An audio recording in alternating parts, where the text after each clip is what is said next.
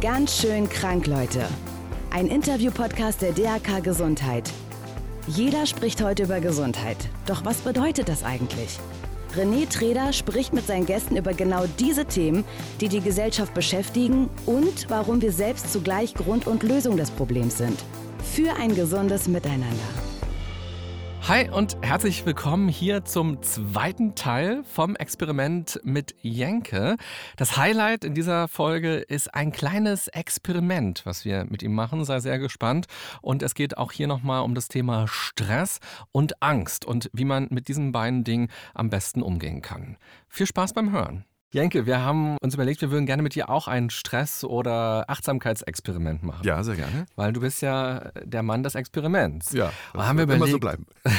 was können wir mit dir machen? Und dann hat jemand gesagt, ja, vielleicht irgendwie was mit doller Kälte oder in kleinen, engen ja. Raum oder ganz dunkel. Habe ich alles hinter mir, Okay. Ja. Weißt du, was ich jetzt mitgebracht habe? Mhm. Ich habe Buntstifte mitgebracht und Mandalas. Oh, wie herrlich. Du kannst dir jetzt ein Mandala aussuchen. Ach Gott, schön, ja. Ich suche mir auch gleich eins aus. Ich habe öfter in Nepal gedreht und da gibt es ja diese herrlichen Mandala-ähnlichen äh, Zeichnungen, die die Mönche als Meditation machen, unter anderem als Meditation machen, die quasi die Geschichte Buddhas darstellen. Aha. Kennst du die? Nee. Ich komme leider nicht auf den Namen. Mir fallen heute die ganzen Namen nicht ein. Der Lebensweg Buddhas wird gemalt, aber so en Miniatur, also mhm. ganz klein. Und da sitzen die Mönche wirklich Wochen und Monate und malen diese, diese Bilder. Und davon habe ich mir ein paar gekauft und die hängen bei mir zu Hause. Du möchtest jetzt wirklich, dass ich die ausmale? Ja, also wir du malen möchtest beide auch nur ein eins. Geschenk haben für irgendwelche Freunde zu Weihnachten, damit du sagen kannst, hier, das, das hässliche Bild ist von Jenke. Können wir versteigern. Und lieber Tonmeister hinter der Scheibe, nach zehn Möchtest Minuten. du mitmalen? Ja, ich mache mit. Also wir, wir zeichnen jetzt, wir malen jetzt zehn Minuten und nach zehn Minuten kannst du uns einfach über die Box ein Signal geben, dass die zehn Minuten um sind. Ich habe jetzt auch hier meine Uhr abgedeckt. Dass ich nehme hier die Blume gestört des. Lebens. Das habe ich auch als Kette. Aha, das ist die Blume des Lebens. Das ist die Blume des Lebens. cool. Ja, die nehme ich. Guck mal, hier sind ganz viele Stifte. Wie, und wir machen jetzt wirklich, wir senden jetzt weiter. Und Ja. die, die Leute hören quasi nur das Quietschen der, der Filzstifte. Oder wird das gleich von dir als Psychologe jetzt gedeutet, was ich male und welche Farbe ich da nutze? Äh, Stress dich nicht, sondern entspann dich. Ich bin total gestresst. ich würde so gern malen können, aber ich kann es gar nicht. So richtig schön, meinst du? Ja, also ich habe so eine Staffelei und die Farben und Ach, hast du angefangen? ja, aber da habe ich auch relativ schnell wieder aufgegeben. Und hast du mal überlegt, dir einen Kurs zu suchen? Ja, das Problem ist halt bei mir, dass ich irgendwie so alles, was regelmäßig ist, immer nur schlecht machen kann, weil ich dann irgendwie wieder unterwegs bin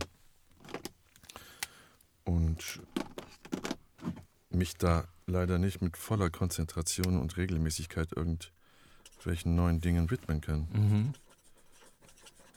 Und würdest du dann gerne eher so moderne Kunst oder so klassisch? Also wie würdest du gerne malen wollen? Realistisch. Ah ja. ja, wirklich realistisch. Eine schöne, ein schönes Bergmassiv oder einen, alles, was mit dem Meer zu tun hat. So Meer und Wolkenbildung und Licht, das finde ich Mhm. toll. Oder so Landschaftsmalerei, Stile von Caspar David Friedrich, Mhm. sowas finde ich auch wahnsinnig. Könntest du dir vorstellen, mal gar nicht zu arbeiten, so für ganz lange? Ich mache das ja immer. Also ich mache ja wirklich immer nach den Experimenten eine lange Auszeit, wo ich dann wirklich wochenlang nichts mache. Ich glaube, nach dem ersten Experiment habe ich danach sechs Wochen gar nichts gemacht. Habe ich meine Frau geschnappt, damals Mhm. noch Freundin.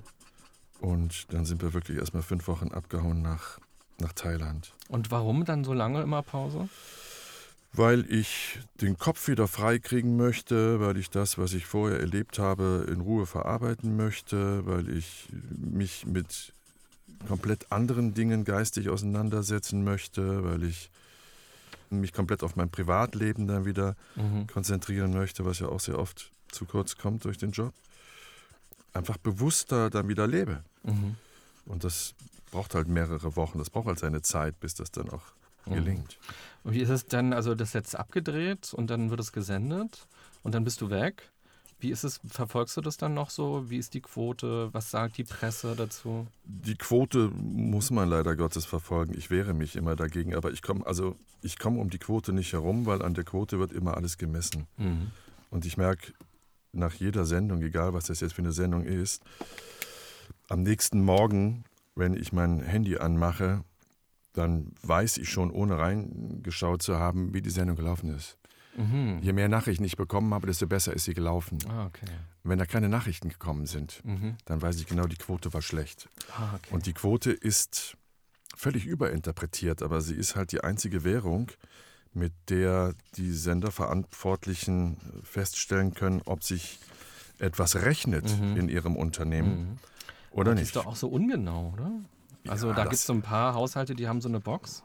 Oder wie ist das? Ja, angeblich sind irgendwie zwischen 5.000 und 6.000 Leute in diesem Land, haben diese Box repräsentativ ausgewählt durch alle Bildungsschichten. Ja, aber ist doch gar nichts eigentlich. Nee, A, ist das nichts und B, würde es mich nicht überraschen, wenn irgendwann mal rauskommt, dass es diese Box nie gab. Ja. Dass sich das irgendjemand ausgedacht hat. Beim Radio ist es auch so, da gibt es zweimal im Jahr die sogenannte die EMA, ja, die genau. Quotenerhebung. Mhm. Und da werden ja wirklich Leute am Telefon, nur über Festnetz. Also ich glaube, inzwischen kann man auch über Handy angerufen werden, aber nur, wenn man auch ein Festnetz hat. Mhm. Und dann wird gefragt, so was hast du gestern zwischen 7 und 18 Uhr gehört? Ja.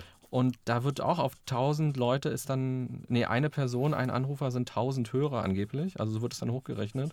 Und danach werden Sender geschlossen, Programme ausgetauscht. Genau. Und es ist so irre, ja. weil das ja nichts mit der normalen Realität zu tun hat. Aber das ist die einzige Währung, das einzige Feedback, was man so hat.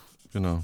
Und so ist das. Deswegen kann es jeder, der sagt, ach, die Quoten sind mir wurscht, da kümmere ich mich nicht drum, der sagt nicht die Wahrheit, weil jeder ist von Quoten abhängig. Also wenn diese Experimente eine schlechte Quote hätten, was wiederum bedeuten würde, dass es sich kaum jemand anguckt, also mhm. folglich es kaum jemanden interessiert, dann würde das natürlich nicht weiter produziert werden. Mhm. Aber wenn du dann bei dem LSD-Experiment zum Beispiel, das war ja das letzte große in der Staffel, eine Quote von 25 Prozent hast, was in diesen Zeiten der Sender RTL einen Durchschnitt von 11 Prozent hat, mhm.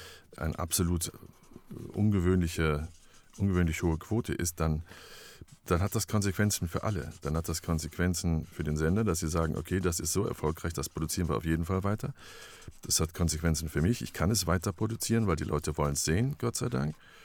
Das ist wichtig für die Werbetreibenden, die beim Privatfernsehen Werbung schalten. Und die schalten natürlich immer Werbung im Umfeld der Sendungen, die am erfolgreichsten sind. Also es hat so viele Leute profitieren quasi mhm. von einer guten Quote und von einer schlechten. Darunter haben sehr viele Menschen zu leiden. Aber wie will man es anders messen? Irgendwie muss man es ja messen, damit es da Zahlen gibt, mit denen man arbeiten kann, um einzuschätzen, wollen das die Leute überhaupt sehen oder nicht? Klar, aber manchmal finde ich auch, man muss so als Medienmacher, als Sender, man ist ja auch selbst Nutzer, also man hat ja auch einen klaren Verstand und man muss einfach vielleicht mal mit seinem eigenen Bauchgefühl gucken, interessiert mich diese Sendung, interessiert mich dieses Format und weil manchmal wird auch der, der Zuschauer oder auch der Radiohörer als so doof und so intern angesehen und dann macht man es so naiv oder so. Also ich glaube, man... Ein kleiner Romantiker.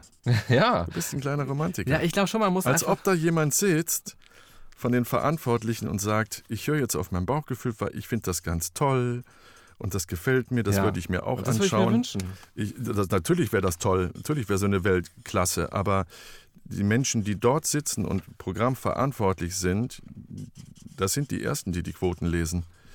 Ne? Und mit Sicherheit freuen die sich dann auch, wenn sie sagen, ich habe auf mein Bauchgefühl gehört und ich finde das alles ganz toll und wertig, was wir gesendet haben. Und der Zuschauer sieht es genauso. Das sehen wir durch diese sehr erfreuliche Quote. Natürlich ist das ein Traumzustand, mhm. aber das ist leider nicht die Regel, weil du, wie hat Helmut Thoma mal gesagt, der große RTL-Macher, der Wurm muss dem Fisch schmecken und nicht dem Angler. Und das ist im Endeffekt, machen wir Programm für die Zuschauer. Mhm. Denen muss das gefallen. Ich stelle mir das immer vor wie so ein Fest für meine Freunde. Wenn ich die einlade, dann mache ich auch keine große Media-Analyse vorher. So, was essen die gerne, sondern ich, ich weiß einfach so, was sind das für Menschen und dann mache ich was Schönes und wenn ich glaube, da muss jetzt irgendwie eine, eine Rose auf dem Tisch sein, dann stelle ich eine Rose hin. Und es wird drei Leuten gefallen und fünf andere finden es blöd, aber am Ende ist es doch ein schöner Abend, wenn es irgendwie authentisch war. Und ob du es mir glaubst oder nicht, genauso mache ich Fernsehen. Genauso mache ich das. Und deswegen bin ich immer wieder in Situationen gewesen, wo die Verantwortlichen bei mir im Sender gesagt haben, ah, wir wissen nicht, ob das den Zuschauer interessiert. Mhm. ob das Thema wirklich jemand sehen will, das wissen wir nicht. Und dann habe ich immer wieder gesagt, aber das interessiert uns doch alle. Und selbst wenn es jetzt nur ein paar interessiert, es ist doch wichtig, dass wir darüber reden. Und dann haben wir das gemacht. Und es ist meist auch so gewesen, dass es dann sehr viel mehr Leute interessiert hat, als man im Vorfeld gedacht hat. Also ich denke genauso. Ich muss von dem überzeugt sein, was ich mache. Und für mich ist diese Authentizität wirklich immer das taktangebende Motiv. Mhm. Also ich kann mich nicht verstellen. Ich bin so, wie ich bin. Und zum Glück mögen die Menschen das sehen und bleiben bei meinen Geschichten dann dran. In dem Augenblick, wo ich jetzt vorgeben müsste, ein anderer zu sein und andere Interessen zu haben als die, die ich da jetzt quasi dokumentiere, könnte ich das nicht mehr machen. Wie ist denn das für dich so hier, dieses Malen? Es ist so, also wir unterhalten uns dabei ja auch. Mhm. Und trotzdem können wir konzentriert malen. Ja, schön, also irgendwie entspannt. Ja. Hast du das Gefühl, das Gespräch war beim Malen anders als davor? Mm, nicht wirklich. Nö, du? Ja, so ein bisschen schon. Also so eine, im positiven Sinne so eine Beiläufigkeit. Also man, man denkt mit, aber man muss sich jetzt nicht angucken die ganze Zeit und nicken und lächeln, sondern, sondern man malt und denkt nach und es hat so eine, so eine andere Natürlichkeit irgendwie, finde ich. Ich finde es spannend, wie unterschiedlich wir die Farben gewählt haben. Wie hast du deine Farben ausgesucht? Also du hast ja quasi jetzt lila, violett ja. außen, dann so einen schönen türkisen Kreis und dann hast du so die einzelnen Zeichen gelb. Also das sind mhm. die drei Farben, die du hast. Ich habe orange, grün, türkis und gelb. Meine Farben sind lebendiger, darf ich das so sagen? Kannst du sagen. Und es trifft mich gar nicht, weil ich wollte immer nur malen. Ich habe immer eine Farbe genommen und mir war die Farbe egal. Ich wollte halt die Fläche füllen. Das war mir wichtig. Ich habe gar nicht genau hingeguckt, was für eine Farbe. Ich habe eine Farbe nur einmal ausgetauscht, weil der Stift nicht mehr richtig gemalt hat. Aber ansonsten habe ich einfach irgendeine Farbe gegriffen. Ich wollte das, weil das war ein bisschen Stress vielleicht, weil ich dachte, wir haben nur zehn Minuten und ich will, dass es wenigstens ein bisschen nach was aussieht nach zehn Minuten. Und dann wollte ich Fläche voll kriegen. Okay, sieht hübsch aus, sieht schön aus. Danke.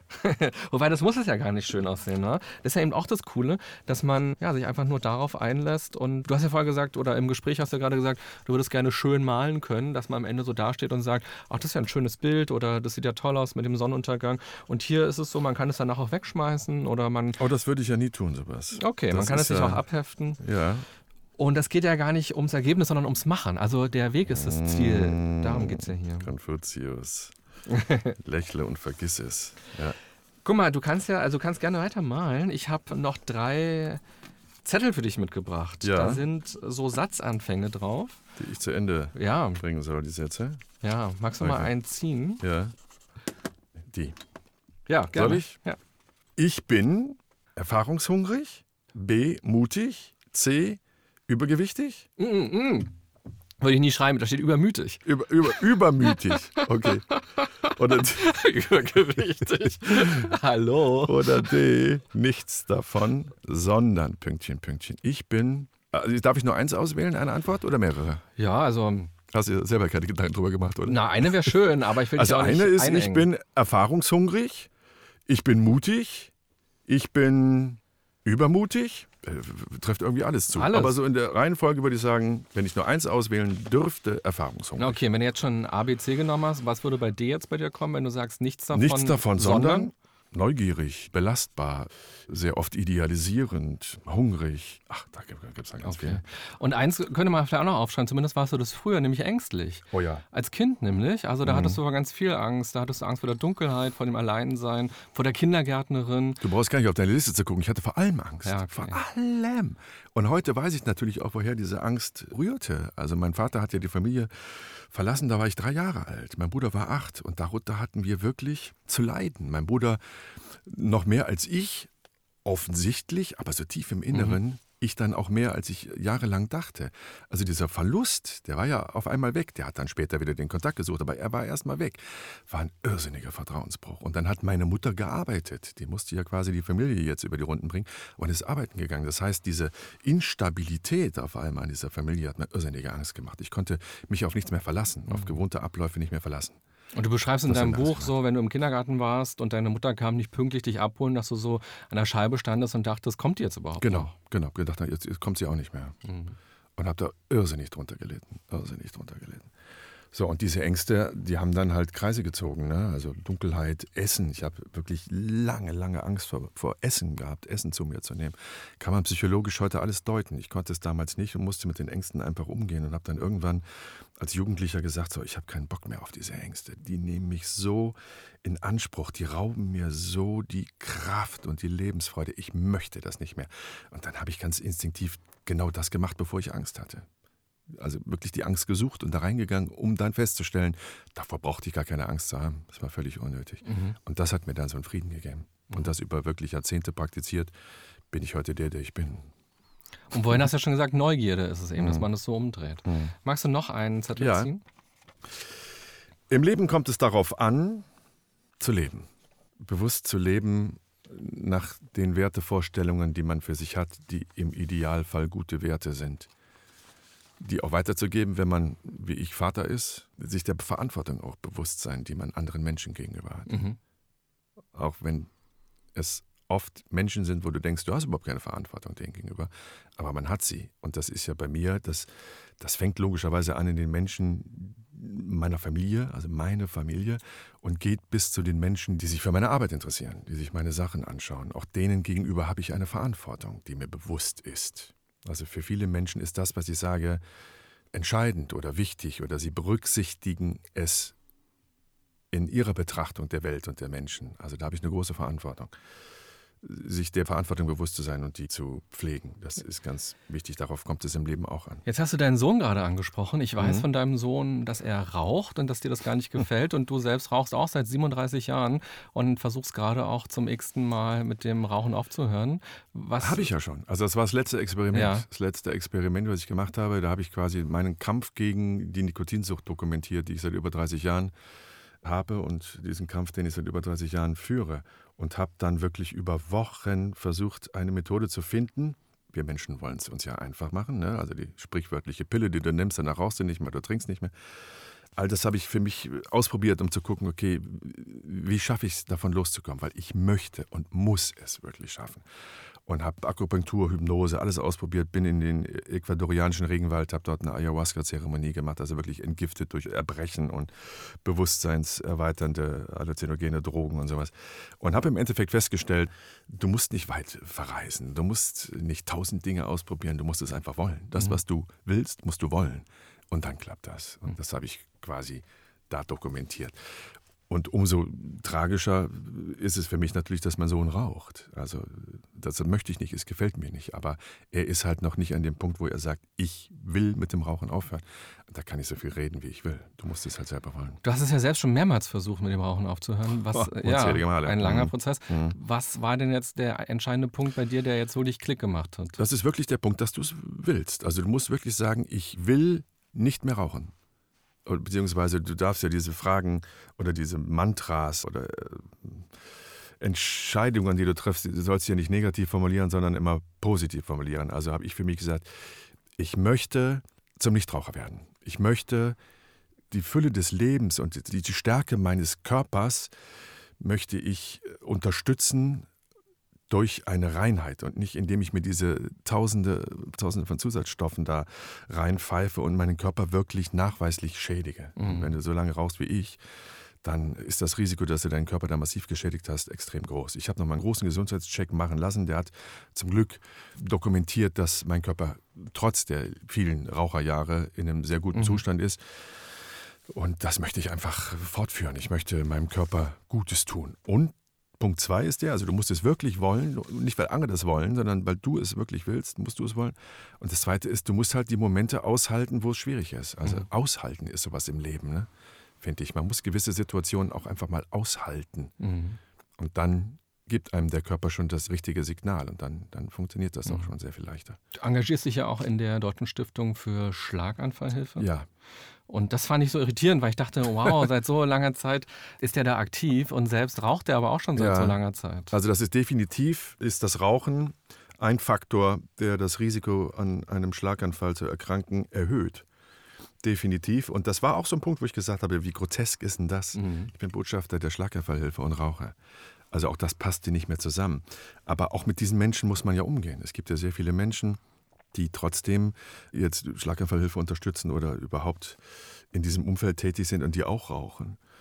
Auch die muss man ja ansprechen. Auch die haben ja trotz alledem eine Stimme und können der ganzen Sache dienen. Aber das war definitiv für mich ein Konflikt und hat auch dazu beigetragen zu sagen, so jetzt ist Feierabend mit dem Rauchen. Im Endeffekt ist aber der Stress, muss man ganz vorsichtig sein, wie man das jetzt formuliert, ne? aber der Stress, der unnötige Stress, den wir uns machen und falsche Betrachtungsweisen, falsche Ernährungsweisen, die wir haben, noch, also mindestens genauso. Mhm riskant und genauso verantwortlich, einen Schlaganfall zu bekommen wie das Rauchen. Letzter Zettel. Mhm. Durch meine Experimente habe ich gelernt, dass es nichts gibt, was es nicht gibt. Durch meine Experimente habe ich so viel gelernt. So viel gelernt. Warum wir Menschen so sind, wie wir sind. Warum es uns so schwer fällt, anders zu sein, anders zu werden, auch wenn wir das wollen. Ich habe durch meine Experimente gelernt, wie schnell wir andere Menschen in eine Schublade packen, obwohl der jeweilige Mensch in der Schublade nichts zu tun hat. Ich habe gelernt, was wir für eine Verantwortung uns gegenüber haben, den anderen gegenüber haben. Ich habe gelernt durch die Experimente, dass wir immer wieder wachsam sein müssen, alles hinterfragen müssen im Leben, was uns andere Leute sagen. Immer hinterfragen. Ich habe durch meine Experimente gelernt, wie wertvoll das Leben ist und dass wir sehr dankbar und demütig sein müssen das Leben führen zu können, das wir führen. Mhm. Ganz speziell ich. Du hast ja sehr viele Menschen kennengelernt, auch auf der ganzen Welt bist du rumgereist für deine Experimente. Was würdest du denn sagen, wie kann ein gutes Miteinander besser gelingen? Was kann man sich vielleicht auch von anderen Kulturen oder von anderen Menschen in anderen Ländern abschauen? Gelassenheit ist so ein Schlüsselwort. Ne? Also ironischerweise, ich war sehr oft in Regionen, wo die Menschen wirklich nichts hatten. Also wo allein die, die Nahrungsbeschaffung jeden Tag die größte Herausforderung für diese Menschen darstellt. Trotz alledem hatten diese Menschen oder haben diese Menschen, ohne das verklären zu wollen, jetzt so eine Sicherheit in sich ruhen. Die wissen schon, dass das irgendwie gut wird, dass es irgendwie klappt. Nach ihren Maßstäben, nach ihren aufgezwungenen Maßstäben. Das ist ja niemals freie Wahl, in so instabilen Regionen leben zu müssen, ne, wo du um dein Leben dich sorgst. Aber gerade die Menschen in den ärmsten Teilen dieser Welt waren immer die Menschen, die am gelassensten waren, die die Freude über das Leben am stärksten zeigen konnten. Das, mhm. das ist so meine Erfahrung. Gerade so Afrika und Indien, die Menschen, die wirklich nichts hatten, das waren die freundlichen Menschen, die interessierten Menschen, die lebensbejahenden Menschen. Wie kann man das lernen, diese Gelassenheit? Oh, das ist schwierig. Das ist natürlich auch immer geprägt durch die Kultur, in der du groß wirst. Ne? Also gerade wenn man sich jetzt mal Indien anguckt, dieses Land mit seinen Unterschiedlichkeiten, die Menschen, die dem Hinduismus anhängen, die gehen halt davon aus, dass das Leben, was sie jetzt leben, nur eins von vielen Leben ist und mhm. dass das nächste Leben, wenn es jetzige Leben schlecht ist, besser wird. Und mhm. das gibt ihnen eine gewisse Gelassenheit. Wie gesagt, das jetzt ganz plakativ, mhm. ganz allgemein. Ne? Mhm. Das klingt jetzt so banal, aber das sind so Erfahrungen, die ich gemacht habe. Da da ist auch Neid spielt nicht so eine große Rolle wie bei uns. Ich glaube, wir müssen wirklich so diese Schlüsselworte Dankbarkeit und Demut für das, was wir haben und für unser eigenes Leben, ne? das müssen wir so ein bisschen kultivieren. Und dann, was wir gerade eben besprochen haben, nicht so schnell uns eine Meinung bilden und immer mal sich auch Gedanken machen, warum der andere so ist, wie er ist, was er für eine Geschichte hat. Dass er sich das ja unter Umständen gar nicht ausgesucht hat. Ne? Mhm. Also die Schwachen unserer Gesellschaft kommen ja sehr oft in diese Situation, weil die Faktoren das so bestimmt haben und nicht, weil sie gesagt haben, so ich möchte jetzt ein schwaches Mitglied dieser Gesellschaft werden. Also ich glaube also weniger Neid, weniger Eifer, Ehrgeiz und sehr viel weniger Eitelkeit und mehr Dankbarkeit und Demut über das kurze Leben, das wir haben im Vergleich zu der großen mhm. Weltgeschichte haben wir ja relativ kurzes Leben. Sich mhm. das so bewusst zu machen. Ich habe das immer wieder, es ist total kitschig, aber ich fliege halt sehr viel. Ne? Und immer wieder, wenn ich im Flugzeug sitze und wir sind auf Reiseflughöhe und ich gucke runter und ich kann keinen einzelnen Menschen mehr erkennen, dann wird mir bewusst, was wir doch für kleine Würmchen sind, was wir für Ameisen sind im Getriebe. Mhm. Und sich das bewusst zu machen, ne? dass im Endeffekt andere Sachen zählen und nicht dieses tägliche Funktionieren, das ist, glaube ich, etwas, was wir lernen sollten und an dem wir arbeiten sollten, uns da an anderen Kulturen auch mal irgendwie so ein Beispiel nehmen können. Hm. Ja, schon ein schönes Schlusswort. Also ich dachte auch gerade, man nimmt sich fürs nächste Jahr mal irgendwas vor, also irgendwie fünf Kilo abnehmen oder mehr Sport Das ist der machen. größte Quatsch. Ah, Total. diese Dinger sind der größte Quatsch. Man könnte sich eigentlich mal vornehmen, ein bisschen weniger neidisch zu sein oder ein bisschen mehr Gelassenheit zu haben. Aber du kannst es dir nicht vornehmen. Das ist das Gleiche, als wenn ich sagen würde, so, ich nehme mir jetzt für nächstes Jahr vor, nicht mehr zu rauchen. Ja. Das reicht nicht. Ich nehme mir jetzt vor, dankbarer und demütiger und nicht mehr so neidisch zu sein. Das klappt nicht, sondern du musst dir wirklich sagen, ich will freundlicher werden. Ich will weniger arbeiten. Ich will mehr das Leben genießen und dankbarer sein.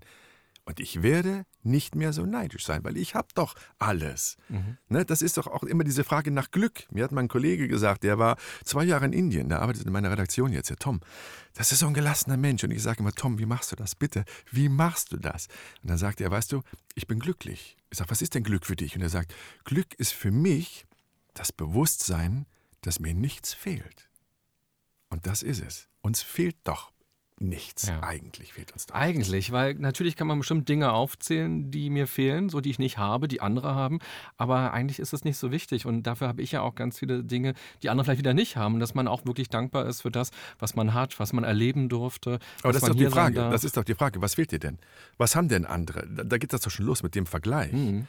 Ne? Also wir orientieren uns, natürlich ist das evolutionsbedingt. Natürlich suchst du dir das nicht aus, dich mit anderen zu vergleichen und ich auch nicht, sondern das gibt uns quasi unsere Position in der Gesellschaft vor. Und wir Männer, gerade wir Männer, sind eine komplett andere Geschichte als die Frauen. Wir brauchen halt immer die Herde oder Horde. Wir brauchen das. Da können wir unseren Wert messen. Wie viel Wert haben wir als Mann, als Mensch? Ne? Es ist total beknackt, aber so ist es nun mal evolutionsbedingt. Das hat eine Geschichte. Aber wir müssen aufhören, uns zu vergleichen, weil wir versuchen dann auch immer wieder ein anderer zu sein. Aber jeder Einzelne ist individuell, deswegen können wir gar kein anderer sein, weißt du? Wir müssen uns auf das konzentrieren, was wir sind, was wir haben.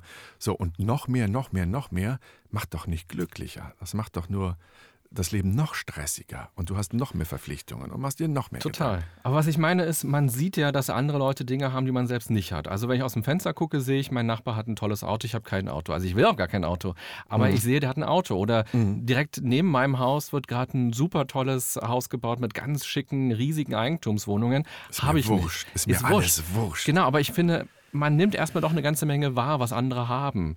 Und man sieht dann, was man selbst nicht hat. Aber Mhm. ich glaube, der Punkt ist dann für sich zu sagen, ja, aber das ist doch gar nicht schlimm. So ist doch völlig in Ordnung, dass ich das nicht habe. Ich habe Ich so reiche Menschen getroffen. Ich habe so reiche Menschen in meinem Berufsleben getroffen. Für die ist übersetzt, das, was für uns 100 Euro sind, ne, sind Mhm. für die Millionen. Eine, der Betrag eine Million.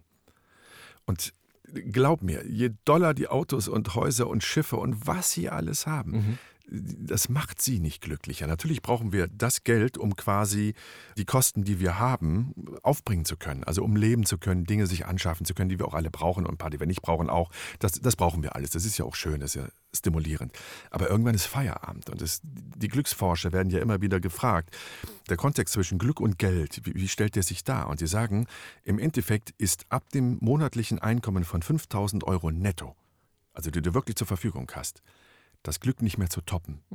Das ist der Zustand, in dem du am glücklichsten sein kannst. Und ob du jetzt 5000 oder eine Million hast, du bist mit der 1 Million nicht mehr glücklicher. Und wenn du das runterbrichst auf, der hat aber ein tolles Haus da drüben mit schicken Eigentumswohnungen, oh, der fährt aber ein tolles Auto und sowas, das macht dich nicht glücklicher. Ja, und das Wichtige ist auch jemand, der nur 1000 Euro netto hat, der kann auch super glücklich sein. Ja, also man braucht nicht diese 5000 so. Nee, es ist ja immer die Frage, wie, wie definierst du das für dich und was ist für dich wichtig? Und wenn du sagst, ich bin aber nur dann glücklich, wenn ich ein teures Auto habe, da muss man sich sowieso ganz andere Fragen stellen. Warum bin ich so unglücklich, musst du dich dann ja fragen. Ne, und das sind auch wieder, wo du gerade gesagt hast, die Silvesterwünsche oder Wünsche fürs neue Jahr. Ich wünsche mir, dass ich noch mehr Erfolg habe. Ich wünsche mir, dass ich noch mehr Geld verdiene. Ich wünsche mir noch ein tolles Auto und sowas. Das bedeutet ja im Umkehrschluss, ich habe das nicht, das nicht, das nicht, das nicht. Ich habe das alles nicht. Und das wünsche ich mir jetzt. Und wenn du diese Bestandsaufnahme machst, dann kann dir ja nur bewusst werden, mein Gott, eigentlich habe ich ja gar nichts, wenn ich mir das alles wünsche. Und da liegt halt das Problem. Wir haben ja so viel. Wir haben ja erstmal uns. Ne? Wenn wir gesund sind, dann ist doch das schon mal, ich weiß, das ist ein total kitschiger Spruch. Ne? Meine Mutter sagt mir seit 30 Jahren immer zum Geburtstag und vor allem Gesundheit wünsche ich dir. Ja, ja, ja. Aber äh, natürlich ist das das Wichtigste, Ja. weil wenn du nicht gesund bist, dann kannst du alles knicken. Kannst du alles vergessen. Und weißt du, was ich mir vorgenommen habe fürs nächste Jahr? Hm? Ganz viele Erfahrungen zu machen. Ich habe ein kleines Büchlein, da habe ich mir jetzt reingeschrieben, was ich nächstes Jahr alles machen will. Da steht zum Beispiel drin, ich will zwölfmal ins Theater gehen. Also ich will Okay. jeden Monat einmal ins Theater gehen Ja. und bestimmte Erfahrungen machen. Oder Ja. ich habe mir vorgenommen, Linoldruck auszuprobieren. Irgendwann in der Schule habe ich mal sowas gemacht, Mhm. Linoldruck, und ich will das einfach mal machen. Also Mhm. gar nicht irgendwie so jetzt krass Sport machen oder sowas, sondern wirklich bestimmte Erfahrungen. Also eigentlich zu leben, dass man das Leben nicht vergisst. Mhm. Finde ich gut. viel Glück, viel Glück dabei. Ich, ich nehme mir nichts mehr vor. Ich habe mir so oft Dinge vorgenommen und habe sie dann doch nicht umgesetzt. Als Ritual habe ich am Ende des Interviews für dich drei Halbsätze, die jeder Gast beantwortet. Mhm. Und schau doch mal, was du dazu sagst. Ein gesundes Miteinander bedeutet für mich, Respekt voreinander. der erste Schritt dorthin wäre, Respektvoll sein. dafür sollten wir jeden Tag mindestens einmal. Respekt üben. Ich hätte es mir fast gedacht. Jenke, vielen Dank, dass du hier warst im Ich. Podcast und wir super lange, aber auch super spannend miteinander gesprochen haben. Ich fand es sehr inspirierend. Ich auch, danke. Hat mich sehr gefreut. Liebe Podcast-Hörerin, lieber Podcast-Hörer, wie wäre es denn, wenn du einige Dinge des Lebens manchmal auch wie ein Experiment ansiehst? Wenn es also nicht immer nur darum geht, erfolgreich zu sein, zu gewinnen, gut auszusehen, witzig zu sein, toll rüberzukommen, sondern wenn es vor allem darum geht, Erfahrungen zu sammeln über sich selbst und das Leben etwas zu lernen. Würde das nicht eine ganze Menge Druck und damit Stress rausnehmen? Was könnte denn dein Experiment noch heute oder in den nächsten drei Tagen sein? Was könntest du mal mit Neugierde spielerisch angehen und dich darauf einlassen, obwohl du vielleicht sogar Angst hast und Unsicherheiten verspürst? Wenn du magst, denk doch mal darüber nach. Und wenn du diese Folge auch inspirierend und spannend fandest, dann zeige uns das doch sehr gerne, zum Beispiel indem du sie likest oder auch einen Kommentar dalässt, zum Beispiel bei iTunes oder Spotify. Du könntest zum Beispiel auch mal schreiben, was Stress für dich bedeutet und wie du dich erholst und wie du mit Ängsten konstruktiv umgehst. Oder du kannst auch sehr gerne schreiben, welche Themen dich hier im Podcast außerdem noch interessieren würden oder auch welche Person du gerne mal im Interview hier hören würdest wollen. Ich wünsche dir eine gute Zeit. Bis bald. Bye bye, sagt René Träder. Das war ganz schön krank, Leute. Der Podcast der DAK Gesundheit mit René Treder. Danke fürs Zuhören und abonniert gerne unseren Podcast, um keinen der folgenden spannenden Gäste mit ihren inspirierenden Geschichten zu verpassen. Und nicht vergessen, für ein gesundes Miteinander.